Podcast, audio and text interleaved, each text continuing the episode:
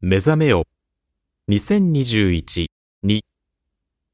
デジタルツール、スマートな付き合い方。